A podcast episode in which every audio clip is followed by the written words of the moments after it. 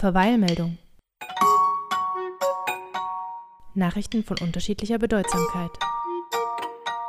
Mit den Geschwistern Franz und Helene Schindelmeiser.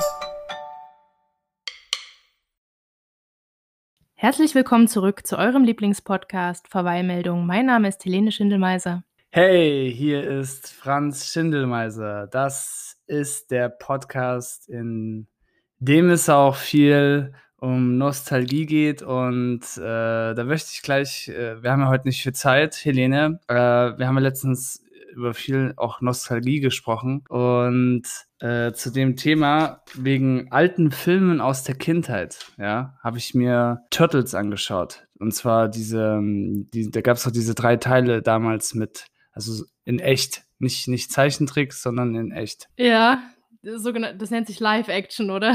Sind äh, auf Amazon Prime sind die alle verfügbar. Und auch hier kannst du nicht mehr gucken, sowas. Also bei jedem, bei jedem Schlag, bei jedem, bei jedem Kampf äh, permanent gibt es solche Kindergeräusche so. Doing, oi, oi, oi, oi. Und das Interessante ist, das Interessante ist, ich habe dir doch mal bei äh, Friends gezeigt auf Netflix, dass zwischendrin auf einmal, warum auch immer, die, die Original-Synchro drin ist. Also die, ja, die Original-Englisch für, für, genau. für einen Satz. Und das kam bei Turtles auch viermal ungefähr oder so vor. Unter anderem mitten in einer Kampfszene. Und da hast du gehört, bei, bei der amerikanischen Fassung ist das überhaupt nicht dabei. Die, da, da, da hat sich das richtig äh, cool angehört, wenn die sich da geprügelt haben. Also ist es von den Deutschen einfach so, oh. so ver, verunreinigt worden. Das ist ja interessant.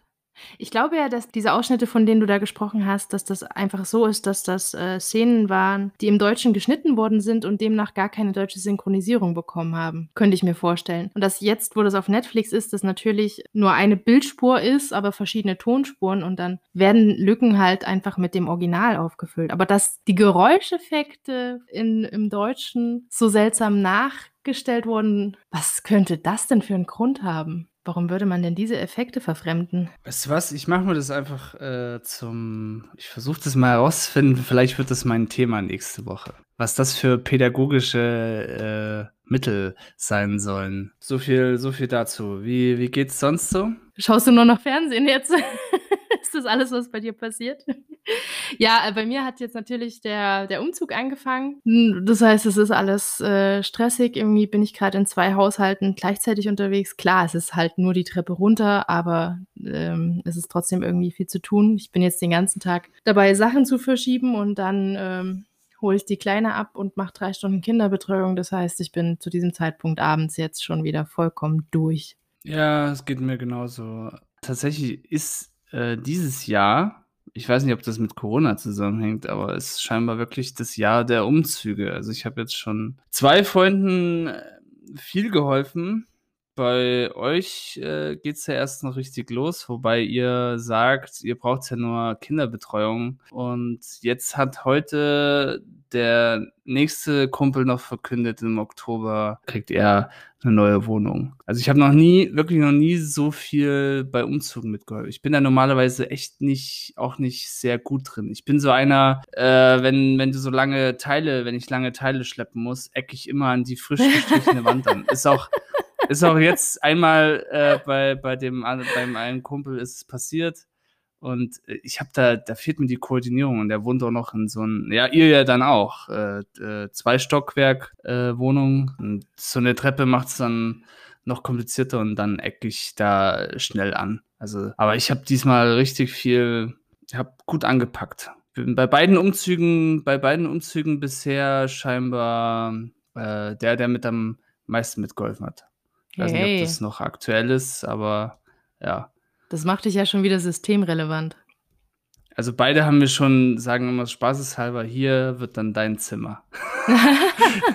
Schön. haben, haben dann ein Zimmer, wo sie sagen, hier, das wird dann dein Zimmer. so viel dazu. Kommen wir zu unserem ersten Beitrag. Ja, mein Beitrag ist diese Woche einer von den etwas schwer verdaulichen. Und zwar habe ich tatsächlich äh, diese Woche zum ersten Mal einen Beitrag über etwas gesehen, was aber tatsächlich schon vor fünf Monaten anscheinend bekannt geworden ist. Und zwar geht es da um die Chinesen und die Uiguren und was da aktuell los ist. Weißt du, wer die Uiguren sind? Dank deines Videos, ja, habe ich ein grobes Bild, aber ich könnte es jetzt nicht erklären. So, so weit bin ich noch nicht. Also ähm, es ist wohl so, China ist ein Vielvölkerstaat. Übrigens, die Quellen, die wir, äh, auf die ich mich beziehe, sind eine Art Dokumentation und äh, der Beitrag von Mr. Wissen to Go. Es ist wohl so, dass in China 90 Prozent äh, der Menschen sogenannte Han-Chinesen sind und dass es aber auch noch andere ähm, Völkerstämme sozusagen dort gibt. Einer davon ist der der Uiguren, die im Westen Chinas leben und zwar in einem Gebiet mit dem Namen Xinjiang. Und wenn ich das jetzt richtig verstanden habe, ist es so, dass äh, ein paar von denen für die Unabhängigkeit der Uiguren äh, geworben haben oder beziehungsweise auch sich radikalisiert haben im, im Zuge des Werbens für die Unabhängigkeit. Und das aber daraufhin so eine Art Präventivschlag gegen alle Uiguren äh, durchgeführt worden ist von den Chinesen. Und zwar äh, sieht das folgendermaßen aus, dass eine ganze Menge Uiguren aktuell in Umerziehungslager verschleppt worden sind oder auch immer noch verschleppt werden und dass das schon sehr lange der Fall ist und dass man diese Umerziehungslager tatsächlich vergleichen kann mit den Konzentrationslagern, die es im Zweiten Weltkrieg gegeben hat. Es ist wohl so, dass wahrscheinlich schon so eine Million Menschen bereits in diesen Lagern sind oder gewesen sind, dass es dort Zwangsarbeit gibt, dass es dort äh, Folter und Misshandlungen gibt, äh, Zwangssterilisationen durchgeführt werden, horrende Strafen eingeführt werden, wenn sich jemand weigert zu arbeiten oder die, ähm, ja, die, die Aufforderung oder Anforderungen zu erfüllen. Und dass die Uiguren, die dort äh, ja, eingesperrt sind, muss man sagen, auch den ganzen Tag mit Propagandafilmen oder Propagandamaterial zugeschüttet werden, dass ihnen quasi, dass man versucht, ihnen Mandarin beizubringen, dass man versucht, ihnen beizubringen, ihre eigene Sprache, eine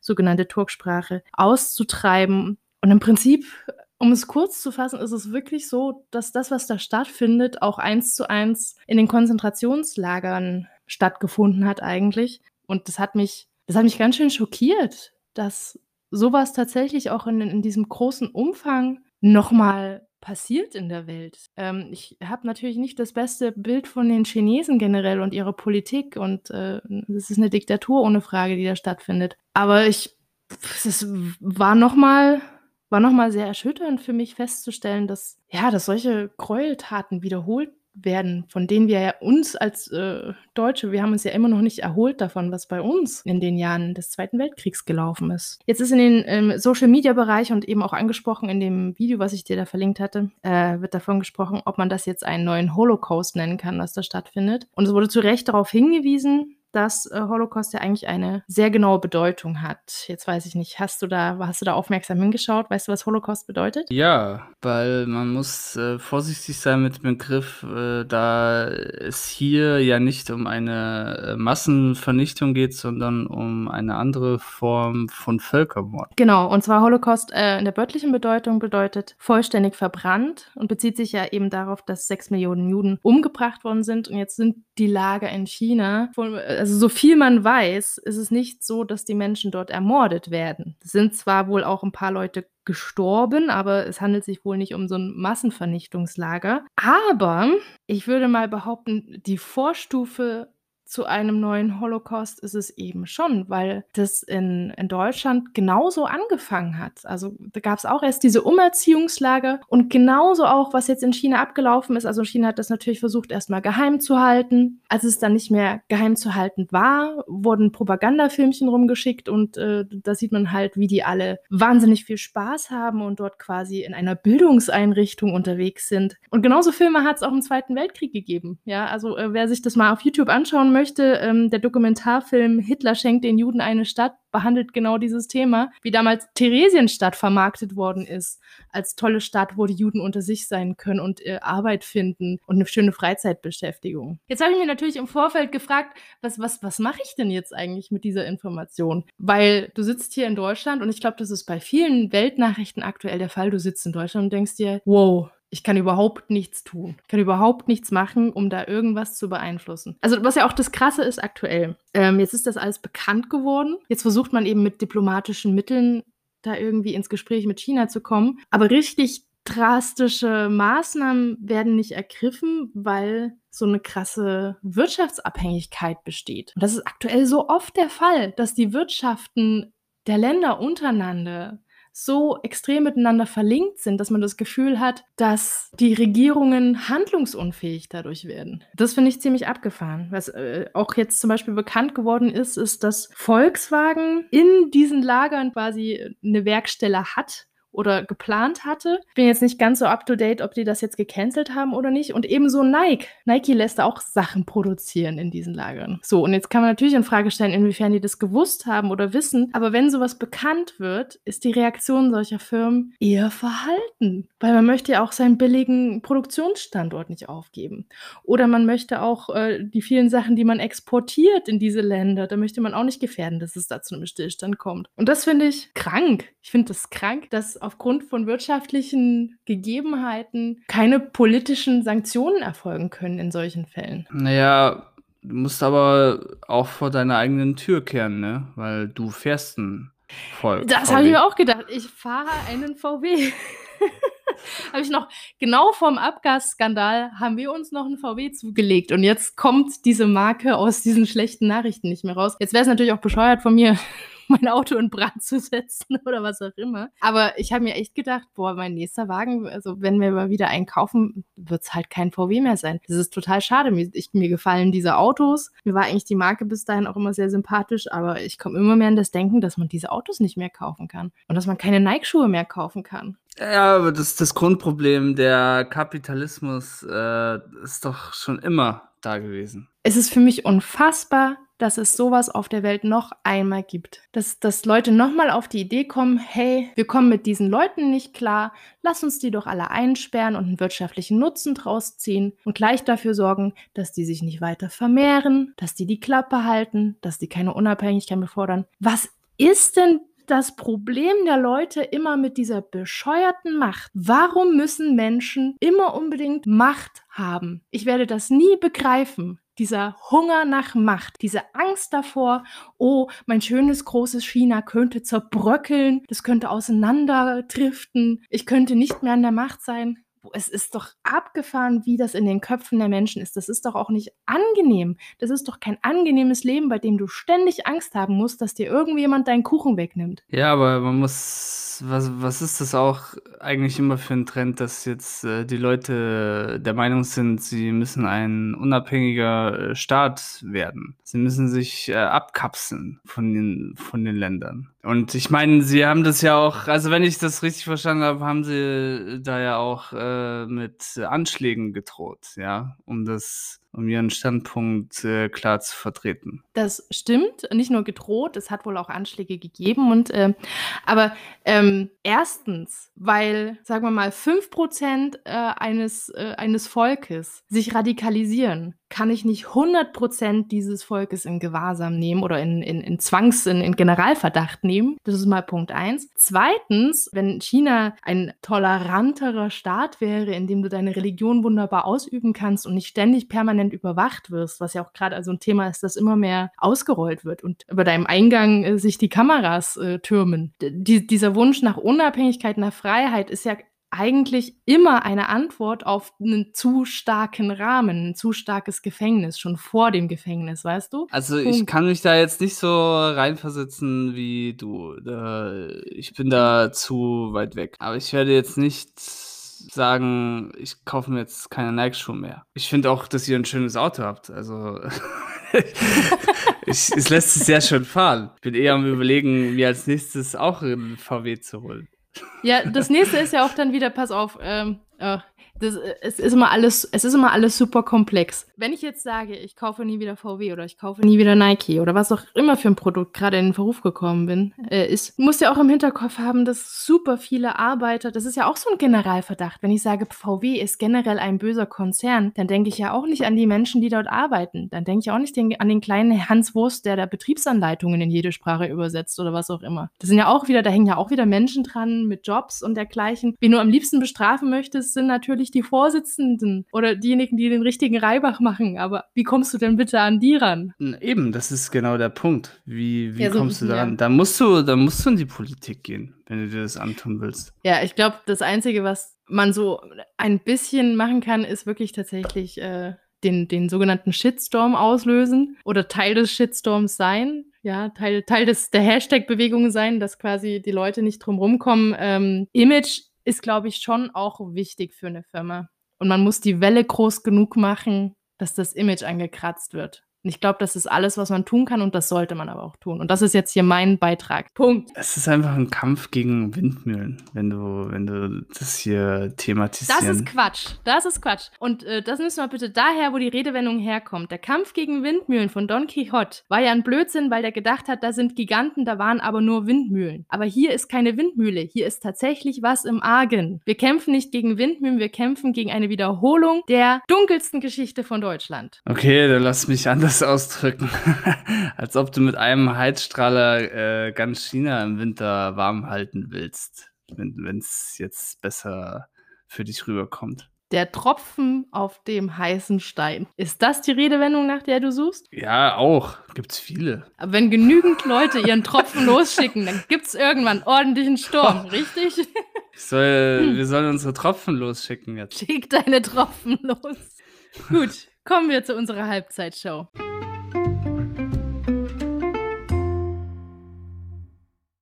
Ich habe mir ein bisschen was für dich überlegt. Und zwar ähm, haben wir mehr oder weniger beschlossen, beziehungsweise ich habe es im Nachhinein so überlegt, ich werde jetzt demnächst unsere alte Spotify-Liste, äh, die Lieder runterlöschen und halt neue Lieder draufsetzen. Und dann habe ich mir die alten Songs, die wir da stehen haben, nochmal angeschaut und ist mir aufgefallen, bei manchen weiß ich gar nicht mehr, zu welchem Beitrag die überhaupt gehören. Und deshalb ist die Quiz-Sendung jetzt wie folgt. Ich nenne dir die Songs und du versuchst mir zu sagen, welche Beiträge hatten wir im Podcast, die zu diesen Liedern gehören. Also wenn es deine Songs sind, das glaube ich, kann ich nicht mehr Das rekonstruieren. ist witzig, dass du das sagst, denn äh, ich habe hier vier Beispiele und davon sind drei deine. Okay. Gut, wir beginnen. Und zwar der erste Titel, Wieso das goldene Stück? Unsere Hörer dürfen an dieser Stelle mitraten. Hatten wir nicht da dieses, äh, wo ich richtige Probleme hatte, wo wir ewig lang gebraucht haben für den Beitrag wegen, wegen dieser Geschichte hier in Thüringen? Ja, kannst du dich noch an den Namen erinnern? Ähm, ah, ich habe den erst vor kurzem wieder gehört, wegen Ramelow. Ramelow, ja? Also Ramelow ist, glaube ich, der, der es jetzt wieder ist, oder? Der ist jetzt wieder Ministerpräsident, genau. Und bei wem war der Skandal, weißt du das noch? Der war auf jeden Fall von der FDP Genau. und hat eine Glatze. Fängt mit K an. Klatze. Nee, äh. äh K. Wenn du es sagst, dann, aber nee, weiß ich nicht mehr. Kemmerich. Kemmerich. Ja. Kemmerich ist Ministerpräsident geworden im dritten Wahldurchgang mit den Stimmen der AfD. Das war der Skandal in Thüringen. Da hattest du wieso das goldene Stück ausgesucht. Nächster Titel: Olli Schulz, Spielerfrau. Spielerfrau. Du hast mich neulich sogar nochmal auf diesen Beitrag angesprochen, weil ein Cousin von uns gemeint hat, dass er die entsprechenden Spiele parat hätte. Ah. Stimmt. Äh, da ging es um den Beitrag, ging es um die Spiele, die jetzt angesagt sind in der Corona-Zeit. Genau, dass das alles so friedliche, harmlose Spiele sind. Der neue Biedermeier in der Spielewelt war das Thema. Dann haben wir Disparate You von Santigold. Das ist dann jetzt von dir, ja? Das ist auch dein Titel, aber zu einem meiner Beiträge. Wie, wie heißt der Titel? Disparate Youth von Santigold. Ich kann dir auf die Sprünge helfen, es handelt sich um einen Soundtrack. Ah, dann äh, war das dein der Beitrag hier von deiner Netflix-Serie, äh, wo es um die um die Juden. Oh, ich bin so schlecht. Wie hieß denn jetzt die Serie? Ich hab's mir ich hab's mir ah ja genau, ich hab's mir ta- tatsächlich noch nicht angeschaut. Ja, das ist schade, aber auch verständlich, weil es ist auch nicht ganz leicht zu schauen, weil ja sehr viel davon in Jüdisch, in Jiddisch äh, Ja, aber gesprochen wird. eigentlich hatte ich es mir schon vorgenommen, weil ja bei Fest und Flauschig Jan Böhmermann und Olli Schulz äh, diese Serie ja in den, in den Himmel gelobt haben und sogar die. die Ah, das heißt, äh, mir vertraust du nicht, aber Jan Böhmermann und Olli Scholz den vertraust du. Mehr. so, das ist so eine Zickenfrage, gell? Also ich würde nicht sagen, dass ich dir nicht vertraue, aber wenn du etwas gut findest und die dann auch noch, dann. Achso, wir müssen die, die heilige Dreifaltigkeit herstellen. Ja. Ich muss mich mit Jan Böhmermann und Olli Schulz verständigen, bevor du. Ihr seid meine kannst. drei Berater sozusagen. okay, lass ich gelten. Okay, letzter Titel. Jenny Jenny von Anne-Mai Kantereit. Was? Jenny Jenny heißt der Titel. Das, und zwar war das in, unserer, in unserem Staffelfinale. Ja, dann äh, ging es um den, ja, ja, wissen wir doch alle, was im Staffelfinale war. äh, hat man unseren Special Guest äh, Tina Mareike Groll. Ja, und eigentlich benutze ich das jetzt nur, benutze ich das jetzt nur als Aufhänger, um eigentlich nochmal zu sagen, äh, danke Mareike, es war eine super Folge und danke an die super vielen Leute, die diese Folge angehört haben und weiterempfohlen haben. An alle Pferdemädchen da draußen, es war super krass, ich glaube so äh, 300 also mindestens 300 Mal wurde diese Folge angehört. Das hatten wir noch nie. Danke an euch. Falls ihr überhaupt noch zuhört nach diesem ganzen China-Thema. Ich könnte verstehen, wenn euch das nicht, nicht abgeholt hat. okay, damit ist die Halbzeitshow auch schon durch. Und du hast es relativ gut überstanden, sage ich mal. Dann kommen wir jetzt wohl zu meinem Beitrag. Ja, ich habe mir ein leidiges äh, Thema, ein ak leidiges aktuelles Thema rausgesucht und zwar die zweite Welle. Und zwar meine Quelle ist ein YouTube-Video von WDR.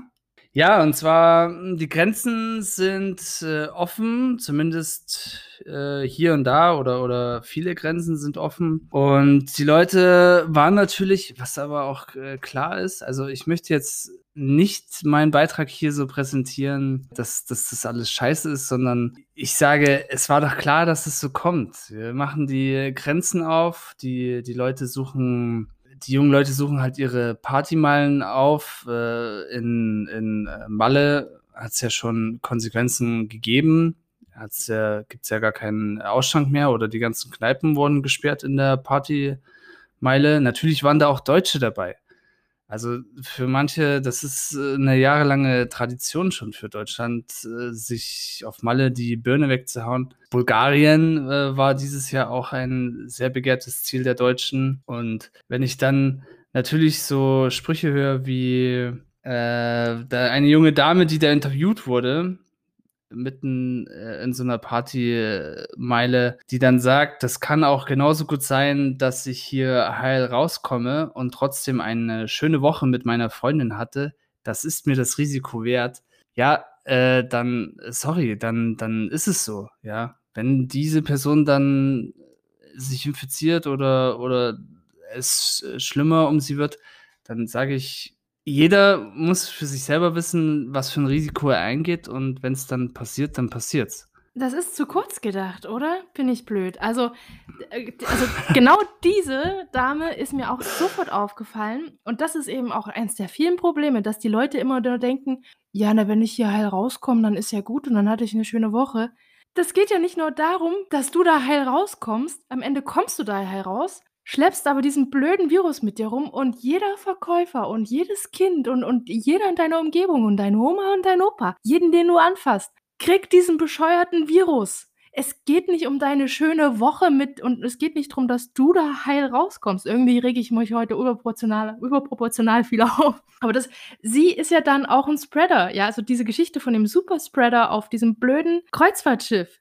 So kann es eben kommen, dass eine Person unglaublich viele Leute ansteckt. Das kann passieren. Und es kann eben sein, dass du von der Goldküste aus Bulgarien kommst, einen wunderschönen Urlaub hattest, den Virus in der Tasche hast und erstmal 300 Leute killst. Das begreifen die. Wann begreifst du das endlich? Zu dem Superspreader wollte ich jetzt noch kommen. Äh, Habe ich in dem Beitrag, glaube ich, jetzt zum ersten Mal davon gehört. Also das Superspreader. Das, das klingt wie so ein Endgegner in so einem Zombie-Spiel. Das Jetzt kommt so ein... der Super Spreader.